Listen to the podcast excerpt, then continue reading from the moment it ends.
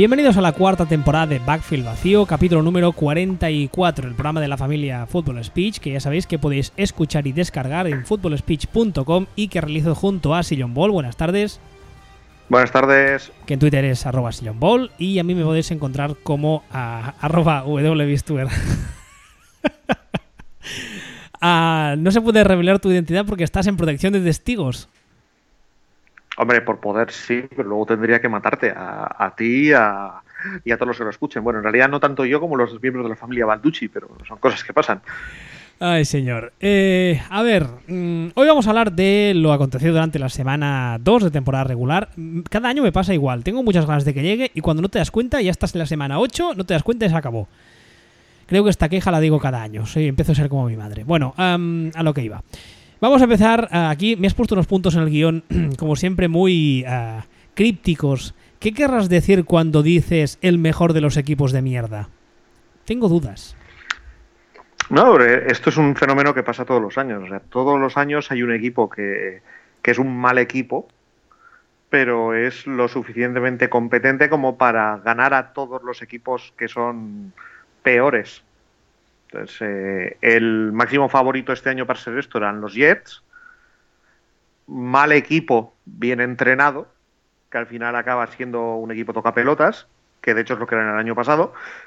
Y este año, después de dos semanas, pues no hay muchas conclusiones que se puedan sacar, pero una de ellas es que hay, hay algunos equipos que tienen pinta de ser este, este mejor de los equipos de mierda.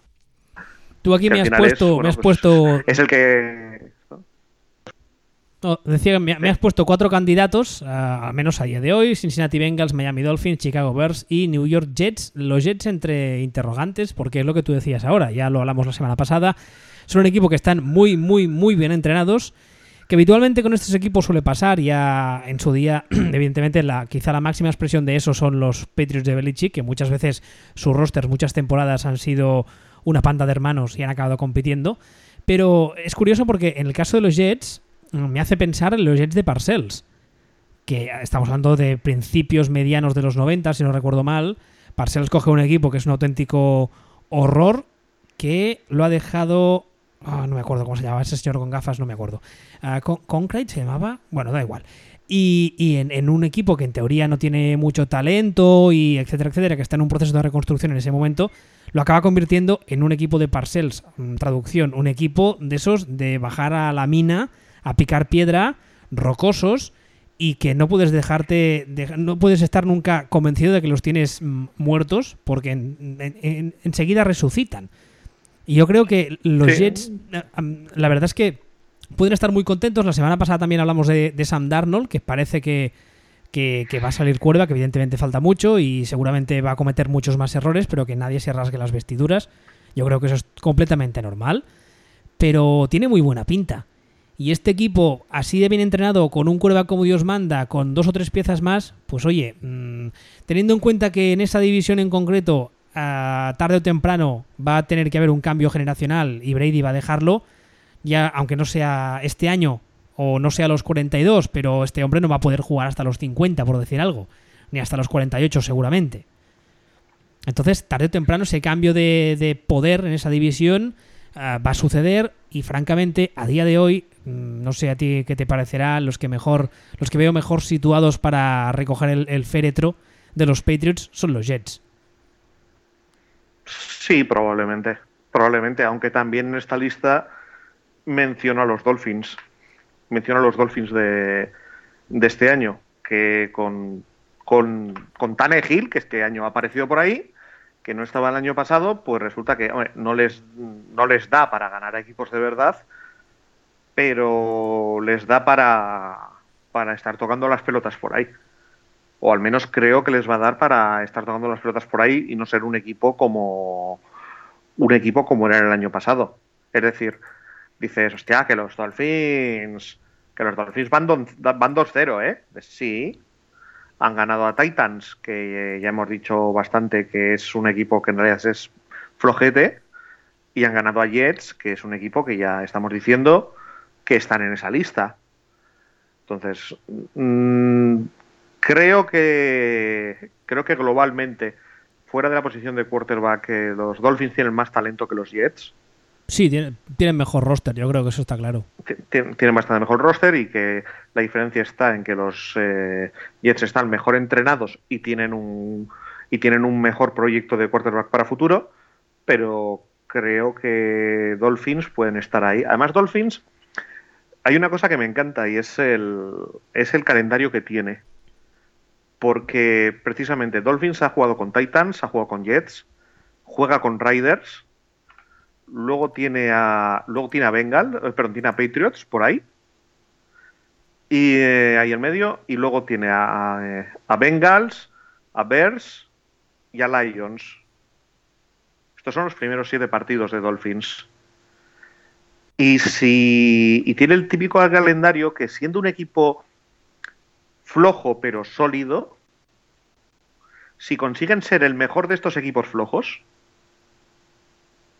se te puede plantar en 6-1. Sí, estaba, estaba, estaba, echando números mientras hablaba, sí, es verdad. Se pueden plantar a media temporada con, con tranquilamente 5 o 6 victorias. Sí, sí. Vale, y aquí estoy llegando hasta los Lions, pero sigo. Los dos siguientes son Texans, que para mí son una de las decepciones gordas. ¿Quién, quién has dicho que se ha, cortado un poquito? ¿Quién has dicho? Eh, nadie, nadie. Ah. Y después tienen otra vez a Jets. Hasta, volver hasta cruzarse con Packers. O sea, tienen un calendario. Las primeras nueve semanas que. Muy asequible. ocho son perfectamente ganables. Muy asequibles, sí. son perfectamente ganables si, si consigues no dar pena y ser un equipo correoso. Ocho son súper ganables. Entonces, cuidado con que con esto que podemos encontrarnos con que los Dolphins son el típico equipo que se te mete en a base de, no ganarle a nadie. Esto que luego que luego llega la primera semana de playoffs, entra en wildcard, se lleva un sopapo de un equipo de verdad y se van fuera.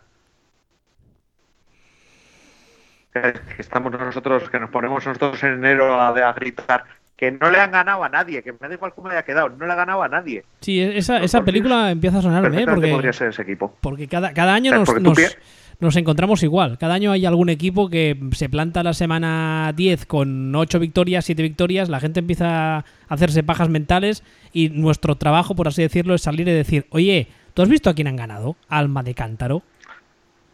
Sí, de hecho, si te das cuenta, hemos mencionado sus ocho primeros a ver, partidos. A ver, a ver, a ver, párate. Dale, y dale, hemos mencionado silencio. los dos partidos con los Bills. Silencio. Dale una patada a tu mierda de modem de las narices, leches, que se te oye fatal. ¿A se sí, a ti, se te entrecorta. Dale una patada al modem o algo. De verdad, ¿eh? ¿Quién, no tenéis internet de verdad en Zaragoza? Pues, a ver, eh, acabamos de descubrir el, el fuego y la rueda, pues, Internet se nos queda un poco lejos. A ver, ahora se te oye bien. Ah, ¿Vale? Sí, ahora se te oye bien. Como Estaba mirando el, calendario de los Bengals, porque es otro de los equipos que has puesto en este grupo y a mí me genera mucha curiosidad, porque la verdad es que la primera semana les vi jugar, me pareció que jugaron un partido, eh, ¿cómo decirlo? ¿De mierda? Siendo amable, porque al fin y al cabo palmaron y palmaron pero bien entre unos Colts que son mm, el ejército de Pancho Villa. Disiento mucho, mm, por dos motivos fundamentales. Motivo uno, que no tengo nada claro que los Colts este año sean el ejército de Pancho Villa. Y motivo dos, que es que los ah, les ganaron. Sí, es verdad, es verdad. Ahí me lié yo, es verdad. Les ganaron 34-23. Curiosamente, el mismo, el mismo resultado que han hecho esta semana contra Baltimore. Es un fallo de Fringe, hay de, de, Matrix o algo. Sí, o una, una, movida de los Illuminati. De todas formas, eh, eh, la diferencia entre los Bengals y los Dolphins es que el calendario de los Bengals no tiene nada que ver con el de los Dolphins. O sea, los Dolphins es lo que decíamos, tienen un calendario que si consiguen ser un equipo digno y correoso, ojito, porque pueden tirar para adelante sin ganar a nadie. Los Bengals, pues sí, también van 2-0, pero empiezas Panthers, Falcons, eh, Dolphins, Steelers, Chiefs, eh, Bucks, Saints, Ravens, no tiene nada que ver. Por cierto, me, me, vi un rato del Panthers Falcons. Menudo duelo de poder a poder de quarterbacks talentosos, ¿eh? La madre que los parió ambos. Madre mía. Fíjate. Mm, a mí Cam Newton no me pareció que estuviera tan mal. Ni mucho menos. Me parece que la línea de, los Panthers tuvo mucho que ver en lo que, en lo que fue aquel partido. Y, igual pilla un trozo concreto malo, pero la verdad es que sí que es verdad que ambos no son santo de mi devoción. Y claro, uh, pilla un trozo y fue en plan, vaya basura, me voy.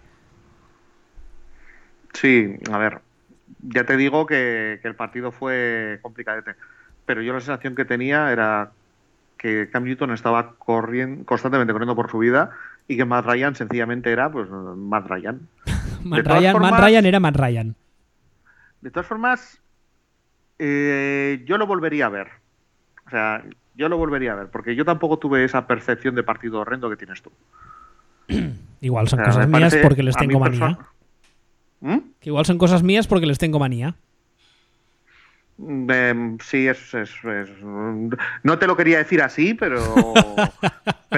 pero, vale. pero, vamos. Vale, ya lo he pillado. Pero, eh, pero echar un vistazo. Es decir, o sea, eh, Cam Newton me parece que tuvo problemas con la línea y más o menos sacó el partido.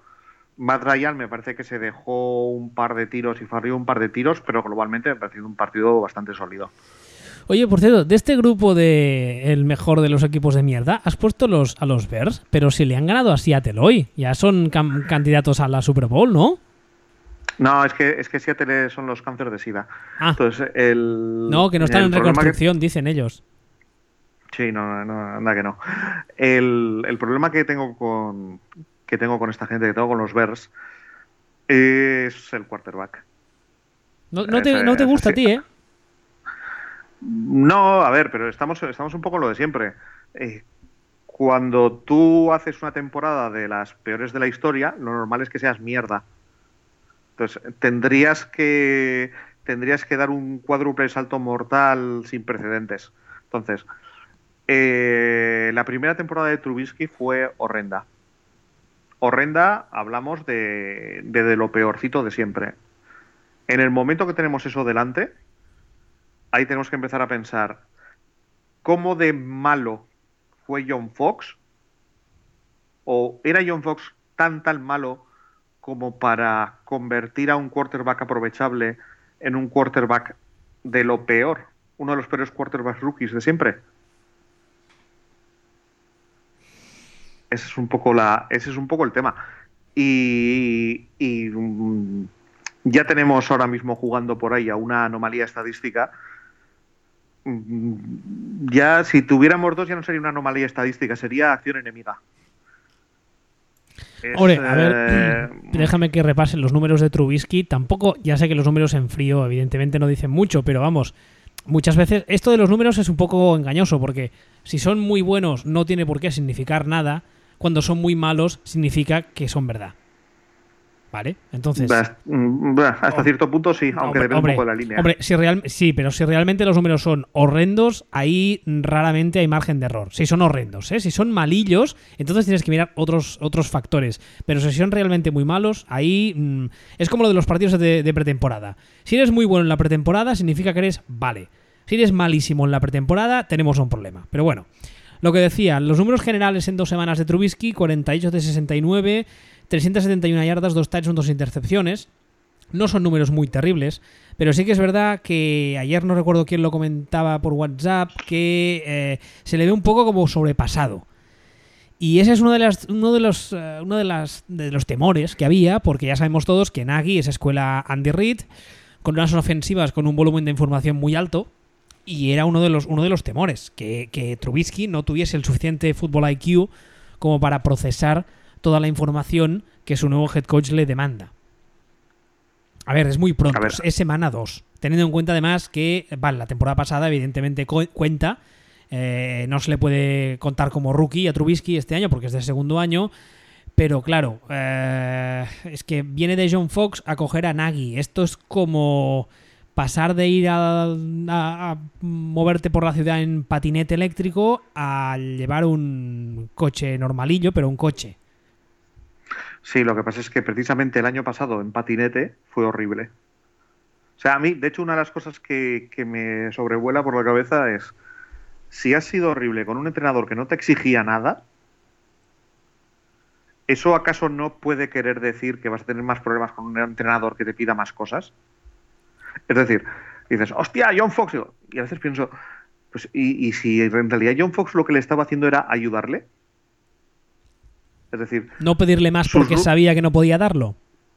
Más o menos. O, si sus números fueron horripilantes con, unos sistemas chupados, que, que vale, sí, eh, todo Dios sabía que era corre, corre, pasa. O sea, todo el mundo lo sabía. Lo sabíamos, lo sabíamos todos y tenía muchísimas limitaciones, pero de verdad que no es un caso de, un, de un mal año de un rookie. Estamos hablando de un, de un caso de estos de mm, apenas hay precedentes de rookies tan malos que terminen siendo aprovechables. No sé, hombre, yo, yo entiendo que Nagy en el momento en el que le ofrecen fichar por Chicago, que además fue notorio que tenía, tenía otras opciones, yo creo que, o sea, entiendo que un, buen motivo por el cual decide fichar por Chicago es el hecho de tener a Trubisky que ha estudiado y que lo que ha visto le gusta. Entonces, eh, como decía, Nagy viene con cierta etiqueta de quarterback gurú.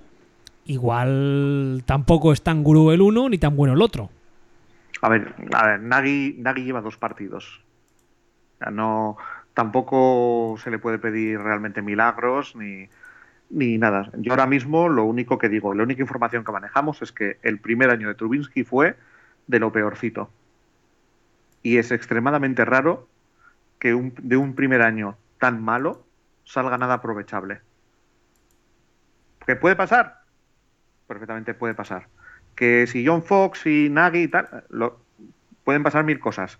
Ahora bien, el único dato que tenemos ahora mismo es un primer año pésimo y que eso suele pintar casi siempre muy, muy mal. Muy, muy mal, porque no lo estamos comparando con otros quarterbacks, lo estamos comparando con otros quarterbacks rookies. Entonces, eh, con este nivel de Trubinsky, de Trubinsky actual, y la defensa que tienen, creo que va a ser un equipo muy pestoso, muy tocapelotas, muy difícil de ganar. Y, y, eso, y va a ser un equipo que probablemente sea capaz de ganar a equipos como Seahawks y todo este tipo de cosas, pero que va a tener serios problemas para, para ganar equipos fuertes. ¿Te parece que pasemos al siguiente grupo que has puesto en el guion? Que es el grupo de las sorpresas positivas. Aquí hay dos equipos. Uh, uno son los Indianapolis Colts, que yo te decía antes que para mí son el ejército de Pancho Villa. Posiblemente también nublado mi escaso criterio por el hecho de que son los Colts. Y el otro caso son, o es el de los Tampa Bay Buccaneers, que ya sabéis todos que James Winston se va a perder el primer mes de competición por... Uh, ¿Qué fue al final? No me acuerdo. Este hombre tiene tantos follones. Esta vez que ha sido... no. Algo... Creo... No consigo acordarme. es que...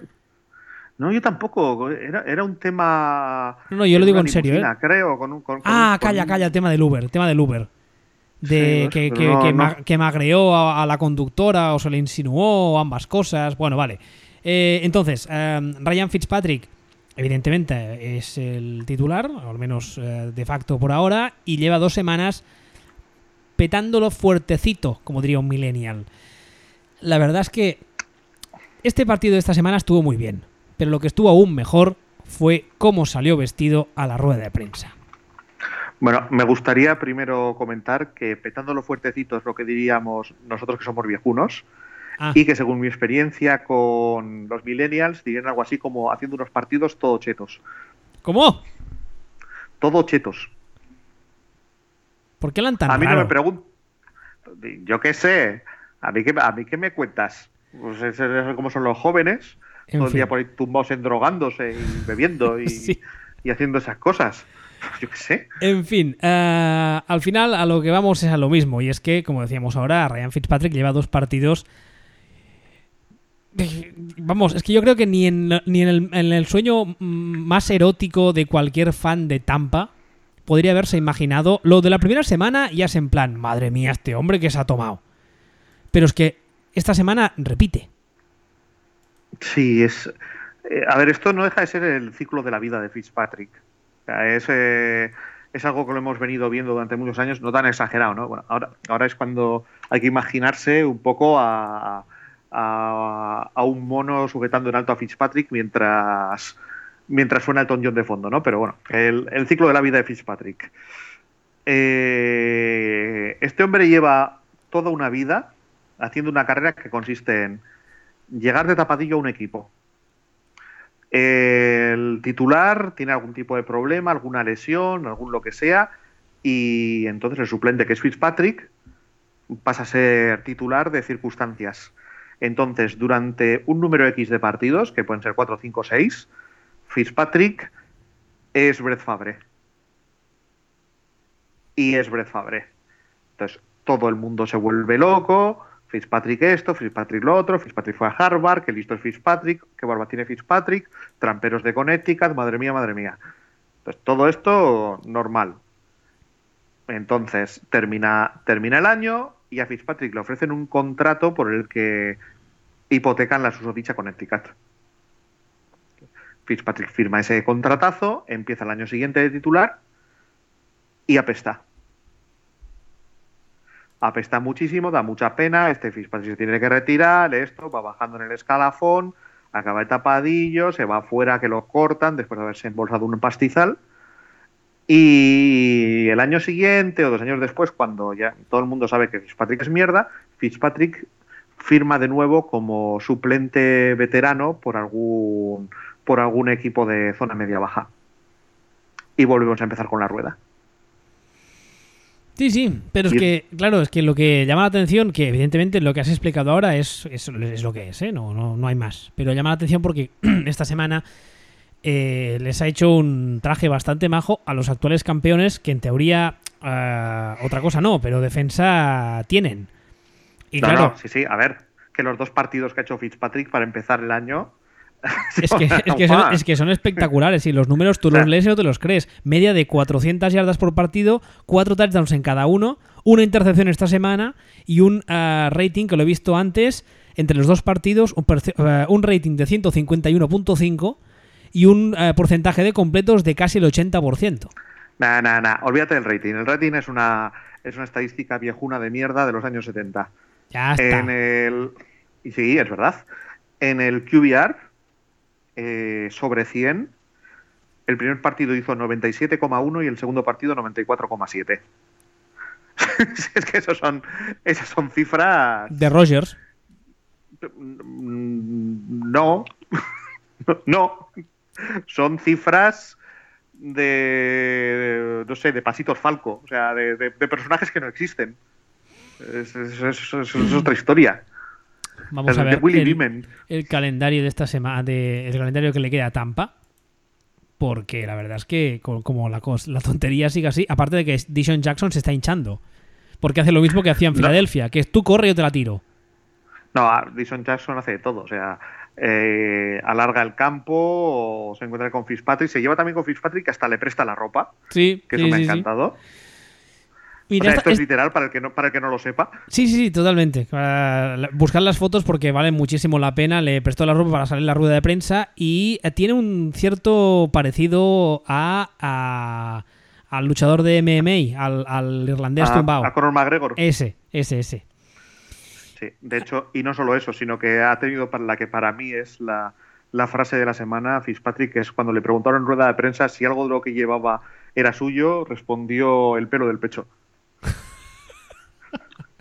Sea, a este, a este hombre hay que quererlo. A ver, a Tampa le queda. Esta semana le viene Pittsburgh.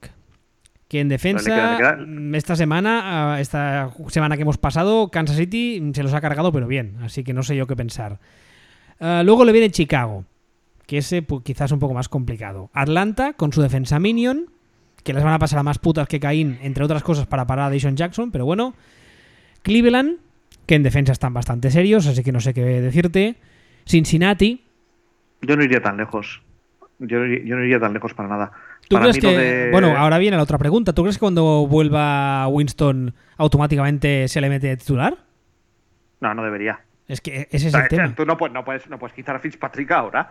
Sea, es que no, lo puedes quitar. Es que ese es el tema. O los dos partidos que quedan, juega dos auténticas hecatombes, dos partidos de esos que dices, madre mía, del amor hermoso, de los de grabar para enseñar en las escuelas de quarterbacks de lo que no debe hacerse, y lanza ocho intercepciones por partido, o es que no lo vas a sentar, ¿eh? No, de todas formas, quería hacer un comentario dedicado a los fans de los Bucks, a la gente de, Tampa, mm, a las chicas Tampa. Eh, queridos amigos de Tampa, eh, ahora mismo estáis viendo lo que está haciendo Fitzpatrick y también deberíais ser conscientes de que sois la defensa número 31 de la liga estos dos primeros partidos. Ya está jodiendo la marrana, qué tío. Yo, yo si fuera vosotros me plantearía, ¿qué es más posible que se termine antes? ¿Lo de tener una defensa de mierda que es la número 31 o lo de que Fitzpatrick entre en modo Dios? Y Gracias por su atención. Esta explicación es la que hace que yo me crea que, tam, que los bugs, pues no. Hasta aquí puedo leer, como decían en un 2-3. Exactamente. O sea, o sea, no. Vale, que sí que podemos decir que solo dos partidos es poco para tener una muestra, para sobre el nivel de la defensa, todo eso es cierto. Eso es ciertísimo. Ahora, estos dos primeros partidos, defensa 31. Eh, yo creo que es más posible que Fitzpatrick eh, llegue a la medianoche y se convierta en calabaza, que no que, no que la defensa se, arregle sustancialmente. Y el otro, el otro equipo de este grupo que dices que son las sorpresas positivas, tú has puesto a los Indianapolis Colts, que como yo decía antes, puede que mi, mi juicio se vea nublado por el hecho de que les tengo una manía bastante racional. Mm, ¿Tú de verdad no crees que son el ejército de Pancho Villa, como yo decía antes? Esta semana han destrozado a Washington 21-9 así pim pam. Sí, y con un partido más flojo de Andrew Luck, pero sobre todo, sobre todo, eh, los Colts tienen dos cosas para mí ahora, este año, que es, eh, me parece que están mucho mejor entrenados que el año pasado. Eso segurísimo. Con Pagano, o sea, mucho mejor. Y el señor Patata, de momento no se le cae el brazo.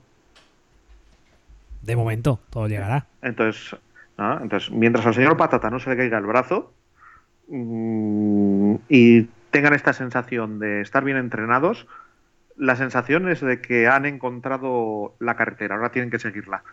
Pero es que los Colts llevaban, desde que se fue Peyton, o desde dos años después de irse Peyton, desde, desde las primeras lesiones de, de LAC, sin siquiera encontrar la carretera. Yo creo que ahora es muy posible que la hayan encontrado esta semana les viene Filadelfia y Jim Schwartz de tonto no tiene un pelo, además, aparte de que conoce bien la ofensiva de Frank Reid, que el año pasado fue el, coordinador ofensivo de Filadelfia, es que imagino que el game plan será mm, leña al, mono que es de goma y atizarle tanto como se pueda a LAC. y, en, Filadelfia y después de un partido que han perdido los Eagles y después de todo, este partido, todo, todo lo que no sea que lo gane que lo ganen Eagles y con Carson Wentz eh, sorpresón de la Virgen. Pero eh, yo para mí es una sorpresa positiva porque lo que yo esperaba de Colts este año era lo que estamos viendo en Búfalo. Vale. Y lo que estamos viendo no tiene nada que ver. Lo que estamos viendo es un equipo mm, flojo, incluso malo, mm, que está reencontrándose a sí mismo, está tirando para arriba y al señor Patata resucitando. Aquí hay, ahora hay otro grupo que son, eh, hemos hablado ahora de dos sorpresas positivas y ahora vienen dos sorpresas negativas. Este grupo lo forman, eh, pues, unos, los Pittsburgh Steelers, que esta semana palmaron pero bien ante Kansas City, y los otros, unos que me suenan, que se llaman Houston Texans, que esta semana palmaron contra, contra Tennessee Titans. ¿Por quién quieres empezar a rajar? No, no, no, no, yo no. Yo, espera, dame un momento, voy a por palomitas y ponte a hablar de los Texans. Es que, a ver, sería repetirse un poco más de lo mismo, pero durante el partido lo, lo tuiteé. A mí lo que me parece acojonante es que un equipo cuyo head coach es un señor de primer año sin experiencia previa como head coach, con un año de experiencia como coordinador defensivo en nuestra casa, que además es el aprendiz del aprendiz, porque no deja de ser un aprendiz de Romeo Crenel, que a su vez es un aprendiz de Belichick, no solo nos gane, sino que encima nos cuele un fake punt. Ah, eso fue un cachondeo. Eso fue. Eh, bueno, eh, un equipo. Un equipo una, jugada de, una jugada de college. Un equipo bien entrenado contra uno mal entrenado. Es así de simple. Son esos pequeños detalles que te dicen eh, el equipo que está que, tiene orden interno y el que no.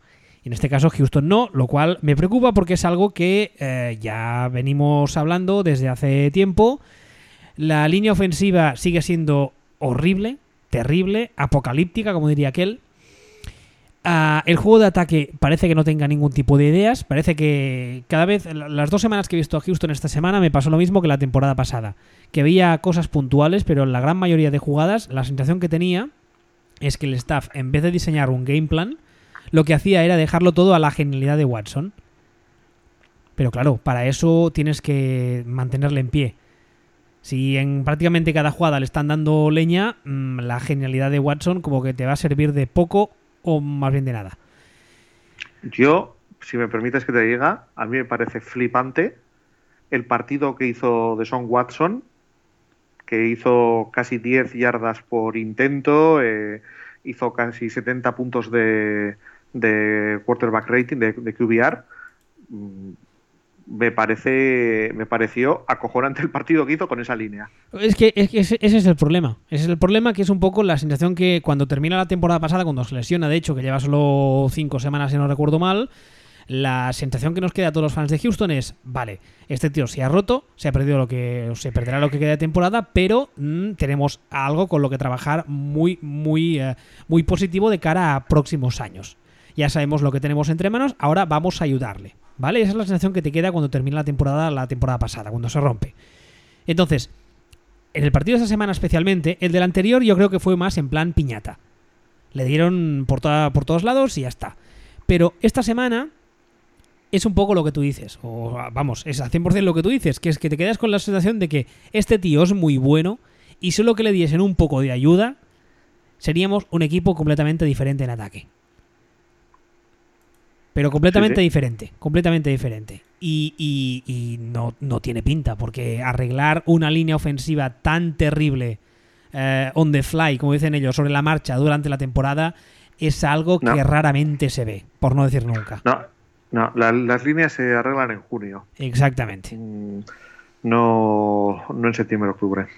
Entonces, eh, bueno, la verdad es que o, o- o mucho cambian las cosas o nos espera una temporada viendo a Dishon Watson recibir como una piñata, eh, con partidos eh, lamentables. Además, mm, creo recordar que no tenemos un calendario tampoco relativamente asequible, no me lo sé de memoria, pero creo que lo miro cuando salió y dije, eh. Eh, No, pues- pues a mí me parece un calendario Bueno, sí. Muy asequible. Sí, bueno, podría ser, Muy podría ser asequible. muy asequible tampoco, pero podría ser peor. Que sí, ser que sí, muy asequible. No me seas cagoncio. Hombre. Muy, ase- muy asequible. O sea, que la semana que viene es contra los Giants. Ya, si, ya si, fuera derrota en casa contra Ah, los sí. Giants, ahí ya sería para despedir a todo el mundo ya inmediatamente. Oh, espérate, ¿eh? Espérate. No, no, no. O sea, Falta- así, así te lo digo. hay que- no, no, sí, estoy completamente de acuerdo, pero falta jugarlo. O sea, visto, visto lo que he visto de Houston estas dos primeras semanas, no sé si tú les has visto mucho, ¿tú no, los, no les ves capaces de perder ante Giants? Si les visto lo visto, sí. Ah. Sorprendentemente sí. Ah, ya, y no ya, por porque eso. Giants. A ver, y Giants son lo puto peor. No, no, claro, evidentemente, no por, no por mérito de Giants, sino por demérito de Houston, ¿eh? Por- o sea, son lo puto peor. Pero es que, vamos, o sea, yo estoy esperando al partido de. a, a los partidos contra Jaguars. Esos son los que realmente me. Me parece que va a ser como ponerte a ver, no sé, Holocausto Caníbal. No, no, va a ser terrible. Va a ser terrible. va a ser terrible porque la línea, la línea ofensiva, como bien decíamos ahora, sobre la marcha no se mejora. Ah, ya hemos perdido un jugador por lesión. Eh, Watson cada vez va a estar más tocado y físicamente puede que tenga algunas dolencias, con lo cual eh, puede que su físico no le ayude a. Y me ha parecido ver que tenemos Jacksonville la penúltima semana de temporada. Yo creo que es el último partido, los Jaguars. O sea, Con un- hay uno con un- como con mitad un poco- temporada y otro al final. Con un poco de suerte eh, llegan ya clasificados y juegan con los reservas. Porque si se juegan, si, se- si nos estamos por lo que sea jugando la división, a, a Watson se lo pueden comer en pat- con patatas. Sí, sí, completamente. Pero bueno. Mira, Pero no, quiero decir, no se, no se va a dar el caso. O sea, no, En- en, en- ese en- momento, ¿En qué sentido no se va a dar el caso? Pues que en ese, para ese momento Jacksonville ya habrá ganado la división. Ah, sí, eso espero. Y, y Texans pues estará diciendo en la última jornada, eh, tenemos que echar a todo el mundo. Pues, como el año pasado. Que El- me encantan estos equipos que, que- que un- se termina un año diciendo hay que echar, no sé, a, a Capers y lo aguantan cuatro años más. Se, me, me, fascinan eh, estos equipos. No, porque, porque el tiempo y la estabilidad es un valor. Hombre, que no, mm, viendo cómo están yendo las cosas y la temporada acaba más o menos igual, a no ser que, que O'Brien consiga darle un cambio radical a esta franquicia, a este, a este roster, uh, yo creo que este año ya tendría que ser el último. Pero bueno, eso es una discusión para dentro de unos meses y que espero no tener que tener. Espero que las cosas cambien mucho, pero no pinta. Ahora mismo no pinta. No pinta. Y hablando, de, hablando de gente que también no sabemos lo que pinta, porque francamente lo de esta semana fue bastante dantesco. Como diría nuestro amigo David, Tomlin División. Uh, Kansas City mmm, derrotó. Si miras el marcador final, dices, bueno, 42-37, es un partido más o menos igualado, pero si viste el partido, te das cuenta de que hubo ratos en los que Pittsburgh directamente no había ni bajado del autocar. Hombre, también hubo otros en los que no había bajado Kansas, ¿eh? Sí, sí, sí, totalmente. Pero Kansas, al fin y al cabo, va con un quarterback novato. Que sí, que está flipándonos a todos, tal y cual, pero sigue siendo novato o a efectos prácticos es novato. Pittsburgh, en teoría, es un equipo que apunta anillo o que es uno de los aspirantes a. Uh, es un equipo con mucho talento en muchas posiciones, del que hay gente que critica a su head coach, como somos aquí los dos presentes, pero hay gente que le tienen un pedestal. Y claro, eh, la primera parte especialmente, el meneo que le pega mm, Kansas City a Pittsburgh es antológico, ¿eh? Sí, el meneo se lo da, pero para mí eso no es lo importante. Para mí lo importante es la sensación de que, de que eh, Tomlin ha perdido el vestuario. O sea, la sensación es... Eh, hablábamos antes de Ejército de Pancho Villa, los, los Colts. A mí, el, para, yo el equipo que lo veo y me transmite sensación de Ejército de Pancho Villa 100% son los Steelers. Cada uno haciendo la guerra por su cuenta, cada uno pensando en sí mismo, eh, ándale, ándale, arriba, arriba, yepa, yepa. 100%. Lo que pasa es que tienen, hombre por hombre, son buenísimos y tienen muchísimo talento, pero, pero mm, tiene una pinta de casa golfas exagerada. O sea, a mí me apesta a, los últimos días de, de un entrenador, las últimas semanas, el último año. No sé, no sé tú cómo lo verás, pero es que de verdad que no es eso, es la sensación de, todo lo de todo lo de Boyle es, es, es, toda esa saga es un microcosmos de lo que son de lo que son Steelers. Eh, el jugador comportándose como un gilipollas sin ningún respeto ni por sus compañeros ni por la organización, los compañeros saliendo en medios a poner a parir a, a parir, a, ir al, a su propio compañero. Eso, eso, eso, uh, yo el otro día estuve eso haciendo un poco de abuelo cebolleta, echando la vista atrás e intentando hacer memoria. Y yo no recuerdo recientemente, y cuando digo recientemente hablo de los últimos 10, 15 años, ningún caso de jugador estrella de la liga, uh, en teoría estrella de un equipo, que hace un holdout porque quiere un contrato nuevo y sus propios compañeros rajan de él en abierto. No sus compañeros.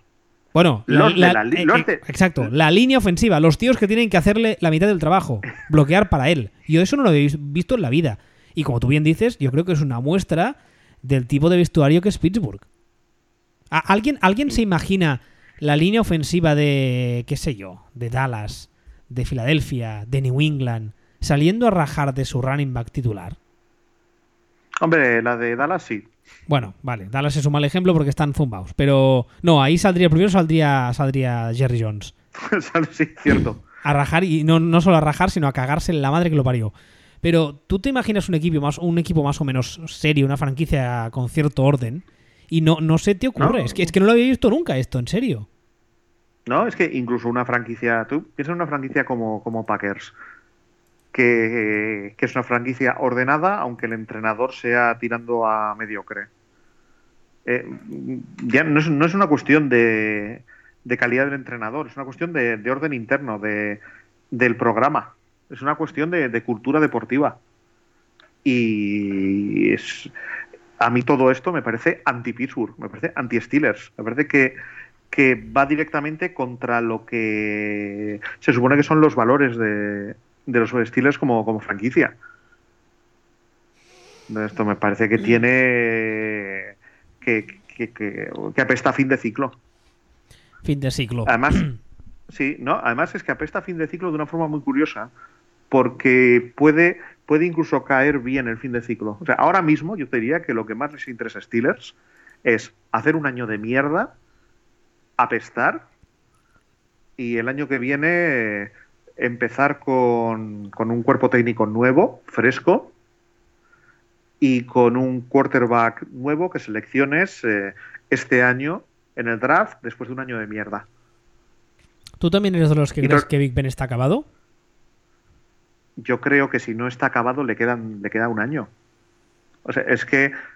eh, y si, si la sensación es que, que, que Tomlin ha perdido ahora mismo el grupo y es una casa de putas y que probablemente la solución sería cambiarlo, para mí lo suyo y lo ideal para Pittsburgh sería directamente cambiar A, cambiar B a la vez y empezar ciclo y empezar ciclo aprovechando un mal año para seleccionar un quarterback. Claro, esto, esto, decir esto en la semana 2 es un cachondeo.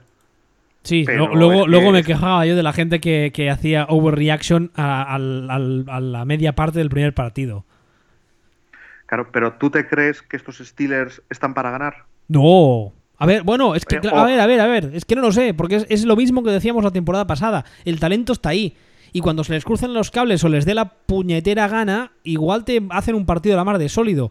Y si por lo que sea, por A o por B, han llegado a la última semana o si han metido en playoff porque su división también es lo que es, y te los pillas en playoff y ese día bueno lo tienen en playoff, pues, pues, pues quién sabe. ¿Vale? Pero a priori, a priori, la verdad es que este año le veo, le veo muy mala pinta para Pittsburgh.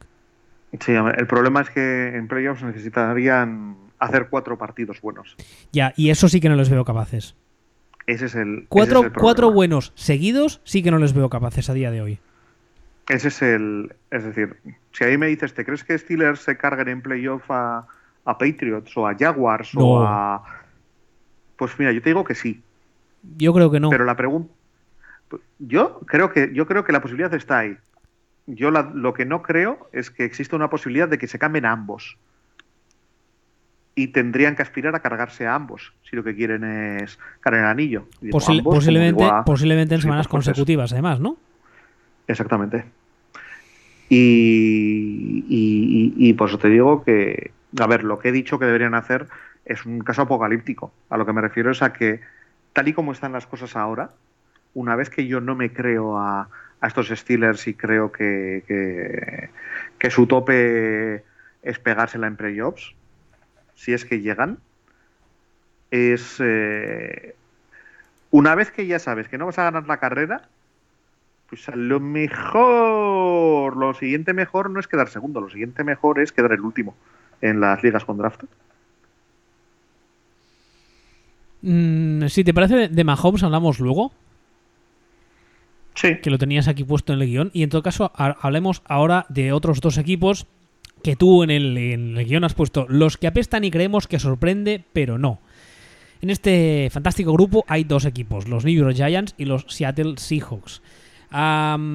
Eh, yo creo que son casos parecidos en cuanto a que a nivel de talento eh, andan escasos y que necesitan hacer mucha limpieza y muchos cambios, pero diferentes en el sentido de que yo creo que los Giants lo tienen un poco más interiorizado, creo, que los Seahawks. Creo que los Seahawks, Mm. no sé por qué, todavía se creen que son lo que no son. Yo lo veo al revés, fíjate. No yo jodas. creo que Seahawks. Sí, porque yo creo que Seahawks saben lo que son, pero están vendiendo la burra en los medios. Un poco lo que tienen que, por otra parte, lo que tienen que hacer. Y creo que. Y creo que Giants son los que no son conscientes de lo que son. O sea, y, y- y lo digo porque voy a los hechos. Es decir, al final, los que han tenido un número 2 en el draft y han escogido un puto, un puto running back son los Giants. Eso sí. Eso sí. Y es una cosa que Es- no, no, no entendí para nada, pero bueno. No, a- nada más que de hecho esta semana llevo una semanita leyendo chorradas de los Giants, de estas cosas que yo el otro día estaba viendo un artículo y decía, claro, no, porque es que es que es muy bueno, pero es que como la línea es mala, no, no funciona. A ver, gilipollas, vamos a ver. Vamos a ver, vamos a ver, vamos a ver. Hemos estado diciendo, se ha estado comentando que si tienes un número de un número alto ese en el draft. Tienes que, tienes que coger un quarterback, tienes que coger un, un pass rusher, puedes incluso coger un, un, un tackle y blindar la línea. Y luego al final, cuando ya tienes la línea, pones el running back. Entonces, en lugar de eso, coges y coges el running back porque brilla más, es más bonito, más, más glamuroso, y dices, guau, pues que no funciona porque no tiene línea. de tú eres tonto. Tú eres tonto. O sea, estás utilizando tu propia estupidez para justificarte. Es, es, que es, es, increíble las cosas que estoy leyendo de los Giants, de verdad. Yo lo, de... de... verdad que lo de, lo de que aún a año 2018 todavía tengas que explicar que como tengas un running back espectacular pero tu línea sea una auténtica mierda, no vas a ir a ninguna parte, es algo que me, me, me chifla, me flipa, de verdad. Es casi casi hasta la altura mmm, de tener que explicar que hombres y mujeres por hacer el mismo trabajo tienen que cobrar lo mismo, cosas de estas. Cosas como de perogrullo. Como que, como que a los runners había que matarlos a todos y que los veganos no son personas.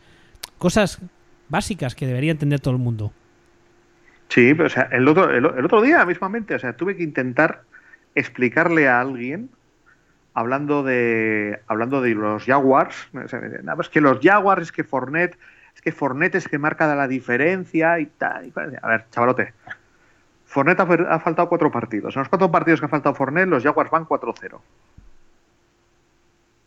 Y por cierto, échale un vistazo al partido el otro día contra los Patriots, a ver exactamente quién no jugó el otro día. Y, y con, vuelve a decirme que, y, que, que, que, Formet cual y cual. Y con ese quarterback. Y con ese quarterback. Porque dices, no, hizo el partido dices, de su vida. dices, no, es que, es que bueno, es que Fornet no está, pero tienen un quarterback bastante decente, que sabe usar sus armas, yo qué sé. Pero no, Hombre, el otro día sí. Bueno, sí, el, el otro día porque, mira, porque le dieron algo, eh, la bebida, suerte que no hay antidoping en el NFL, o al menos durante la temporada de este no, no hay, pero, pero de normal es un quarterback bastante eh, medianías, siendo muy amable. Sí, no, no, completamente cierto. Entonces, pero bueno, lo que quiero decir es que al final, extrapolando esto a los Giants, es como, tienes un número 2 en el draft, tienes a Eli Manning que tiene 78 años, no tienes línea ofensiva, Ah, pues si has sido tan gilipollas de seleccionar un running back, ahora no pongas excusitas. Si crees que tu equipo mola y que tu guinda, que el running back siempre es la guinda, es lo único que necesitas, es que vives en Fantasilandia. Sin embargo, los Seahawks van diciendo, ah, no, nosotros estamos compitiendo, somos super top, vamos a hacer esto, vamos a hacer lo otro. Pero van cortando a todos los viejunos y largándolos para mí es justo lo contrario. O sea, es Seattle está haciendo la reconstrucción mientras dicen no, no, no, yo no reconstruyo. Y Giants eh, son los que viven en un mundo de fantasía. Bueno, con, yo, imagino que aquí uh, juega un componente bastante importante tanto el peso histórico de la franquicia, que al fin y al cabo Seattle tiene muy poco peso histórico, y si alguien se molesta, me da igual, que revise los últimos 50 años o los últimos 10. Y luego está el tema del escenario. Claro, no es lo mismo, uh, por, mucho, por mucho arraigo que tengan en la zona, no es lo mismo ser los Seattle Seahawks en Seattle que los New York Giants en Nueva York. Eso no disculpa el hecho de que unos están haciendo las cosas como toca y otros parece que no tengan ni puñetera idea de lo que quieran hacer la semana que viene.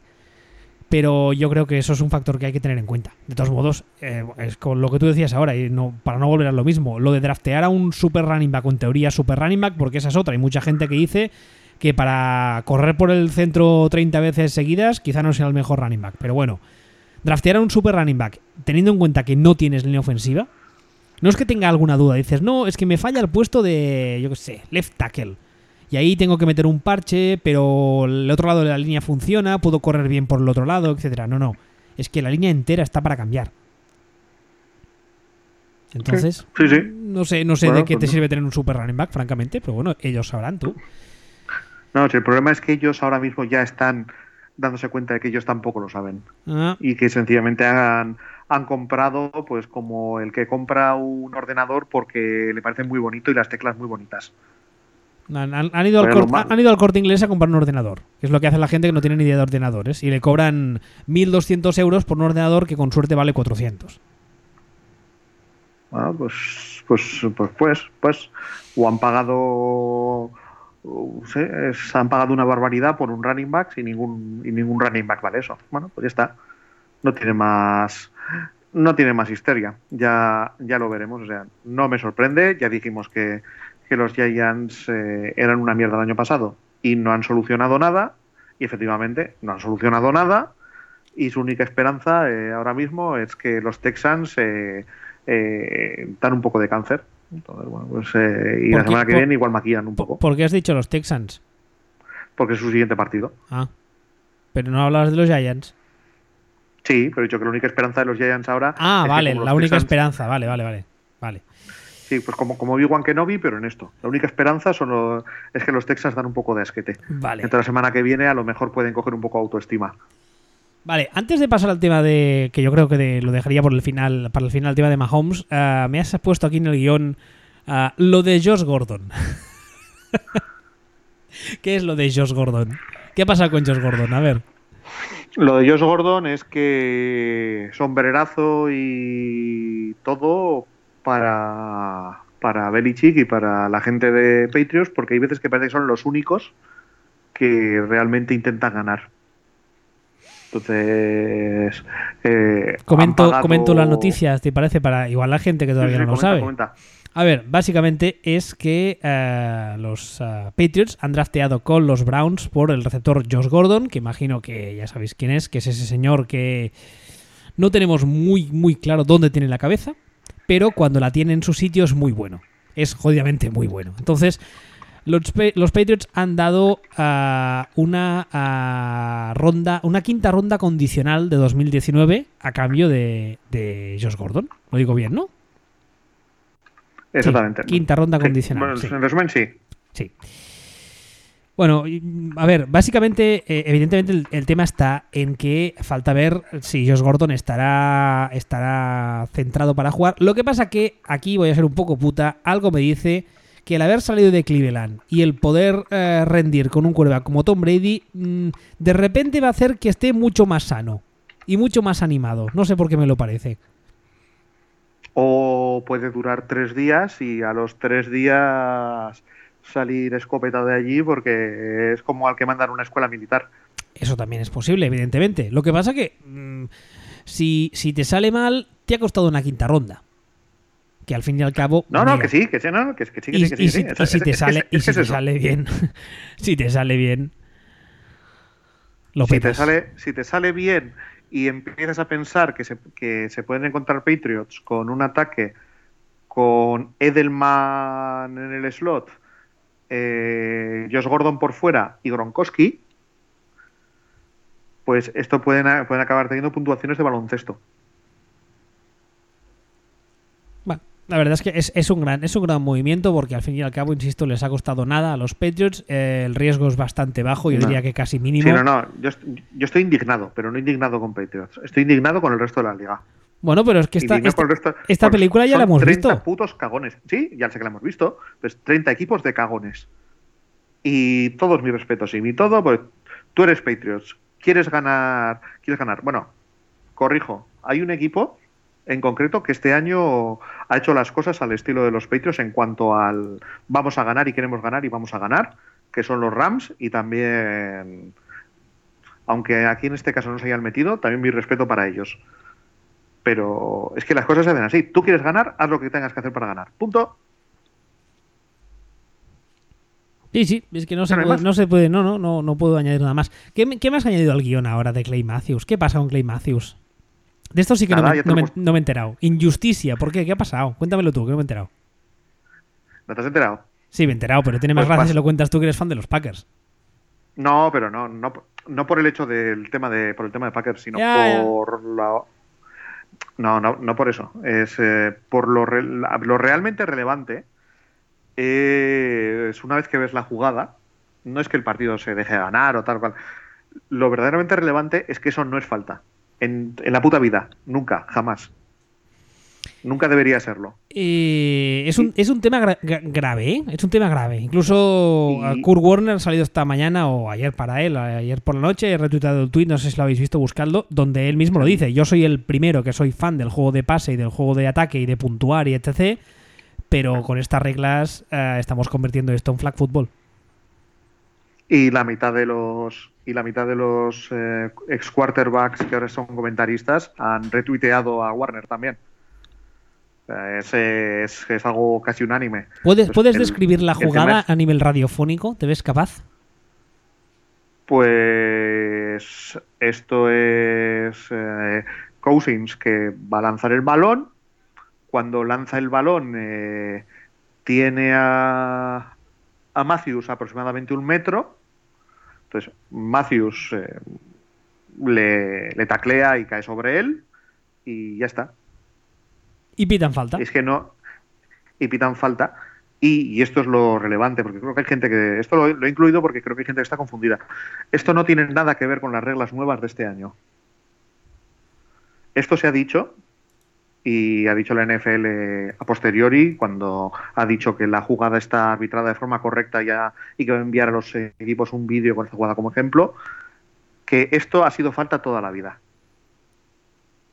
por innecesariamente caer con el peso sobre el cuadro, etcétera, etcétera. Animo a la gente que no la haya visto a que busque la jugada en YouTube y, y valore. Y valore. Yo, yo, sí. yo, curiosamente creo que lo peor es la primera parte. Precisamente que la NFL diga que eh, esta jugada sirve de ejemplo. Porque la, ese es el, claro, es que ese es el problema, por eso lo he incluido. Es que, es que van a usar esta, o sea, le han usado como, como cabeza de turco para denunciar algo que, que, que, es falso, que no es denunciable. Porque es lo que tú decías. Esto no ha sido falta en la puta vida. No, no, es que ese es el tema. No es, un, no es una cuestión de, regla nueva. Esto es, se ha pitado una falta por algo que en teoría ya existía, cuando esto nunca ha sido falta, y si ves la jugada dices, esto no es falta jamás. Y, la NFL ha, ha tirado ha tirado para adelante diciendo, sí, sí, esto es falta y ha sido falta siempre. Yo quiero pensar que los partidos de NFL ahora mismo no se van a convertir en esto. Estamos en un punto en el que nos conviene más pensar que esto es la policía de Birmingham, Alabama, defendiendo a, su compañero policía cuando ha disparado a un adolescente negro desarmado por la noche en la calle. O sea, corporativismo de mierda y no que la NFL vaya a hacer esto, porque si esto ahora es una falta, ahora el problema es que yo no sé qué no es una falta. Ah, ese, es, ese, es, el problema principal, que ahora uh, si, si, se coge este baremo, si esto es falta, entonces uh, vemos faltas como esta cada partido, vamos, apuñados. Y las, claro, las, van, a, las van a pitar todas, entonces, todas las que son como esa jugada, van a pitarlas como falta, no me jodas, ¿eh? Pues prefiero, prefiero que esto sea un agravio comparativo y esto no se pite siempre como falta, porque como esto empieza a pitarse como falta, ¿ahora qué? ¿Qué, qué deporte tenemos? No, te cargas el, el, factor pass rush, te lo cargas. Insisto, no es una jugada violenta, no es una jugada dura. No es una cuestión de hay que proteger al cuarto, no hay nada. No, no, no. No, no. no, hay, no hay absolutamente nada de ningún tipo. No, esto no es eh, defender eh, las jugadas del vídeo aquel que veía Homer Simpson de las mejores lesiones de la NFL. No, nada, nada que ver. Esto es un, esto es un tema diferente que veremos cómo acaba, pero, pero creo que tocaba, creo que tocaba mencionarlo. Y finalmente, ahora sí, hablamos un poquito de Patrick Mahomes, el nuevo quarterback de los Kansas City Chiefs, nuevo entre comillas, porque también, como el caso un poco de Trubisky el año pasado, este es un poco diferente, uh, de facto es su año de rookie, aunque el año pasado ya estuvo en la liga, pero apenas jugó. A ver, antes de que la gente empiece a hacerse sus pajillas mentales, eh, y incluso el domingo no sé quién fue que me dijo, ahora está, hizo un tuit, ahora está Willy diciendo a todos que os lo dije. A ver, yo defendí en su día a Mahomes, me parece que es un quarterback que tiene mucho potencial, lo he dicho muchas veces en Twitter, esta offseason no me he cansado de decirlo, es un tío que tiene muchos tintes de, de Brett Fabre, he sentido que si lo pulen bien puede salir de ahí un jugador brutal, pero que nadie se flipe. Lleva dos semanas espectaculares, completamente cierto. 38 de 55, 582 yardas y 10, 10 touchdowns en dos semanas. Eso a nivel estadístico es brutal. Está jugando que parece que, oye, que lo ha no, hecho toda la vida, una, pero, sigue cometiendo un, errores. Un, detalle. Eh, exactamente yo que he puesto en el guion. A ver, espérate que lo miro. Pone. Mahomes ha hecho los mejores tres primeros partidos como titular de la historia. Es un hecho. A ver. No estamos, no estamos hablando de Mahomes está jugando muy bien. Estamos hablando de que los tres primeros partidos mejor jugados jamás por un quarterback en la historia, estadísticamente son los tres primeros partidos de Mahomes. Bueno, ahora te, como en su día me tocó defender a, Goff, y que yo te decía que el hecho de que hubiese sido el peor quarterback de la historia, bla, bla, no significara que fuese tan, tan malo, ahora te voy a hacer lo mismo, pero al revés. Eh, evidentemente los números están ahí y eso, si es así, y tú me lo dices, yo me lo creo, y es así, ya está, no hay discusión. Pero eso yo creo que no significa que Mahomes mm, vaya a ser ya Hall of, Famer y que vaya a ganar, ganar 18 anillos seguidos. Yo creo que la gente, evidentemente, ver un quarterback de estas características que pasa muchísimo con ese tipo de juego es muy vistoso y hace que la gente se enganche mucho pero sigue cometiendo muchos errores. Por ejemplo, tiene una tendencia bastante, eh, entre comillas, grave, que muchos pensaréis que no lo es, que es de lanzar con demasiada fuerza. Eh, eso, por ejemplo, es un rasgo de Fabre. Fabre lo hacía cuando era jovencito y estaba bien de brazo. Sus receptores era, era notorio que lo decían que los entrenos había partido más de uno y más de dos dedos.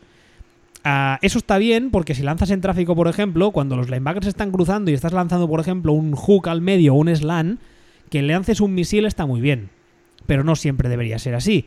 Y ligado a eso, hay muchas veces, estos dos partidos me he fijado, que tiene tendencia a tirar un poco por atrás. Y que son los receptores lo que los que le están completando el, el 50% de los pases. Entonces, eso evidentemente con las semanas lo pulirá, espero, y con los años lo pulirá. Pero estas dos semanas que hemos visto que en el estadístico se ha cascado 10 touchdowns entre dos semanas, esta semana 6 y la anterior 4, igual alguno de estos touchdowns, alguno de esos completos tan espectaculares, si el receptor no pone de su parte, igual en vez de un completo es una intercepción. Hay algunos pases que están, no te diré ahí, ahí, pero están cerca. Entonces, hombre, a ver, calma. A ver, vamos a ver. Como, como dijo el señor Lobo, no, no hay que empezarse a, ahí no, a chuparnos las pollas todavía. Pero, pero, mm, está claro, esto es como esto es como una carrera de. Esto es como una carrera, yo soy una contrarreloj del Tour. Y dices, está en el primer punto kilométrico, en el primer puto, puto control de tiempos, va el primero. Que luego al final la gane o no la gane, ya veremos. Pero está clarísimo que ahora mismo, después de tres partidos como titular, y después de, por cierto, otra cosa que creo que no se le valora lo suficiente, que es un año detrás de un tío como Alex Smith, buen quarterback, mejor persona, aparentemente aún mejor profesor, mm, está, es el primero de la clase. No, no, a ver, y sin discusión. Que, nadie, que nadie me entienda mal, ¿eh? Solo estoy intentando echar un poco de agua al vino para que la gente no se flipe y para intentar poner un poco de cordura.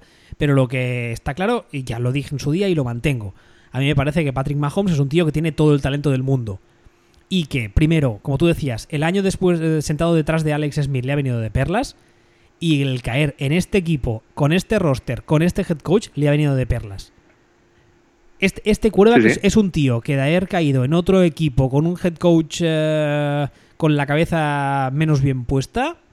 Eh, Imagínate que hubiera caído el año pasado en Chicago con John Fox. Hombre, mm, no. Antes que hablábamos de Trubinsky. No, o sea, si, si comparándolo con lo, con lo que lleva este año, en vez de llevar 10 touchdowns y casi 600 yardas, llevaría muchas menos yardas y igual lleva 10 touchdowns, pero también te lleva 8 intercepciones. O no lleva ningún touchdown porque solamente corre todo el equipo todo el rato. Bueno, eso también. Pero a lo que me, a lo que me refiero es que, es que los errores van a llegar y que nadie, que, que vamos, que, que, no quiero ver a nadie en Twitter y al primero que me diga algo lo bloqueo de por vida con, ah, pues este era muy bueno y ahora ya no. Quizá no era tan bueno. A ver, por favor, un poco de sensatez. Calma. No, yo, yo lo resumiría en que no es Aaron Rodgers, porque nadie es Aaron Rodgers, pero si hay alguien que tiene posibilidades de llegar a ser Aaron Rodgers es él. Y cuando hablo de Rodgers no hablo del estilo de juego, sino de su calidad. ¿Está ahora mismo ese nivel? Ni de palo. Pero ahora mismo es el que más posibilidades tiene de, ser el próximo Brady, Rogers, em, Peyton. Yo ya digo que la, comparación se ha utilizado mucho y sigo pensando que es la más acertada. Es un Fabre en joven. La de Fabre. Es un Fabre. O sea, cuando le, ves completar algunos pasos que los lanza en triple cobertura y los completa, porque es en plan, no, no, yo la lanzo ahí porque es una triple cobertura, por, pero por mis huevos que lo completo. Eso es Fabre 100%. Esa, esa, esa es, es una mezcla entre, entre el, famoso swag que dicen ahora los millennials, antes de hablamos de ellos, y, una, una especie de, de, no sé cómo, cómo llamarlo, una, una especie de falta de criterio pero no en el mal sentido, o sea, en, de, creerse tan bueno que no dejar que el posible riesgo te acobarde. No sé si me estoy explicando. Hombre, en realidad para parecerse a Fabre de joven lo primero que tenían que hacer era encontrárselo, como diría Loquillo, borracho en un Cadillac, ¿no? Pero... No, Fabre, no, Fabre no era de alcohol, Fabre era de pastillas, ¿no? Yo creo que Fabre le pegaba pero bien al, al alcohol. ¿Seguro? pues ahora me haces dudar, pero vamos. Yo juraría que, el, problema de Fabre fue con el con el Vicodin, con los calmantes. Pues a, lo mejor para superar cuando le dejó Cameron Díaz, pero pero vamos, vete a saber. En cualquier caso, sin más, o sea que, que es igual que hablábamos de Goff, como no hay precedente de algo tan malo como Goff, tenemos que decir de Mahomes, no hay precedente de nada tan bueno como Mahomes y veremos dónde termina. Tampoco creo que esto sea sostenible, porque hemos hablado muchas veces de varias veces de que Andy Reid empieza petándolo y luego le van pillando el punto y otra serie de cositas. Pero, pero bueno, veremos cómo termina. Está claro que, también te digo, si yo fuera, fuera un manager joven o si yo fuera un aficionado de un equipo que no fuera Packers, yo querría ser ahora mismo aficionado de los Chiefs. Hombre, te diré. Porque, porque es, para mí tiene el quarterback con el mejor futuro de toda la liga. Y eso incluye a todos los demás. Incluido Wentz. Mm, incluido Wentz. Incluido Wentz. Pues casi te diría que estoy, de acuerdo, ¿eh? Es que a mí, a mí Mahomes en college me gustaba mucho. El único problema que le veía, bendito problema, es que en college, bueno, Texas Tech ya todos sabemos lo que es, es pasar, pasar, pasar, pasar contra defensas que son un poco de chichinabo. Pero es que de momento. Un, detalle que conozco a la gente de, a la gente de los Eagles. No estamos diciendo que no nos guste Wentz. No nos estamos, no estamos criticando a Wentz. Calma. Estamos diciendo que Wentz es, eh, de hecho no lo hemos dicho, pero estamos diciendo que Wentz es el segundo quarterback joven con más proyección de la liga para nosotros, probablemente. Y en palabras de Faemino y Cansado, subcampeón es más que campeón, claramente. Porque es subcampeón. Ah, aparte de que una cosa es el talento a día de hoy y otra cosa es la proyección. Que no, es lo mismo. y, el rendimiento, a ver si yo me tengo que jugar un partido de playoff mañana, me lo quiero jugar con Wentz, no con Mahomes. Evidentemente. Pero dentro de un año igual me lo quiero jugar con Mahomes.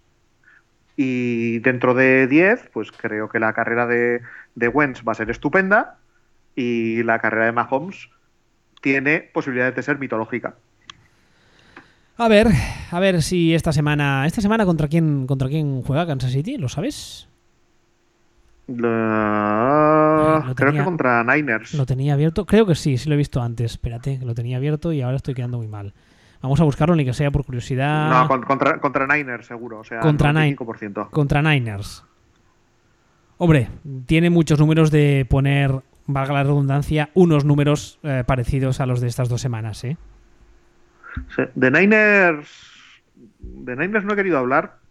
No he querido comentar porque, porque todavía los tengo en observación, pero creo que es un equipo que va a haber que seguir porque. No te voy a decir que me esté decepcionando de a saco, pero esperamos un poquitín más de ellos, por cierto.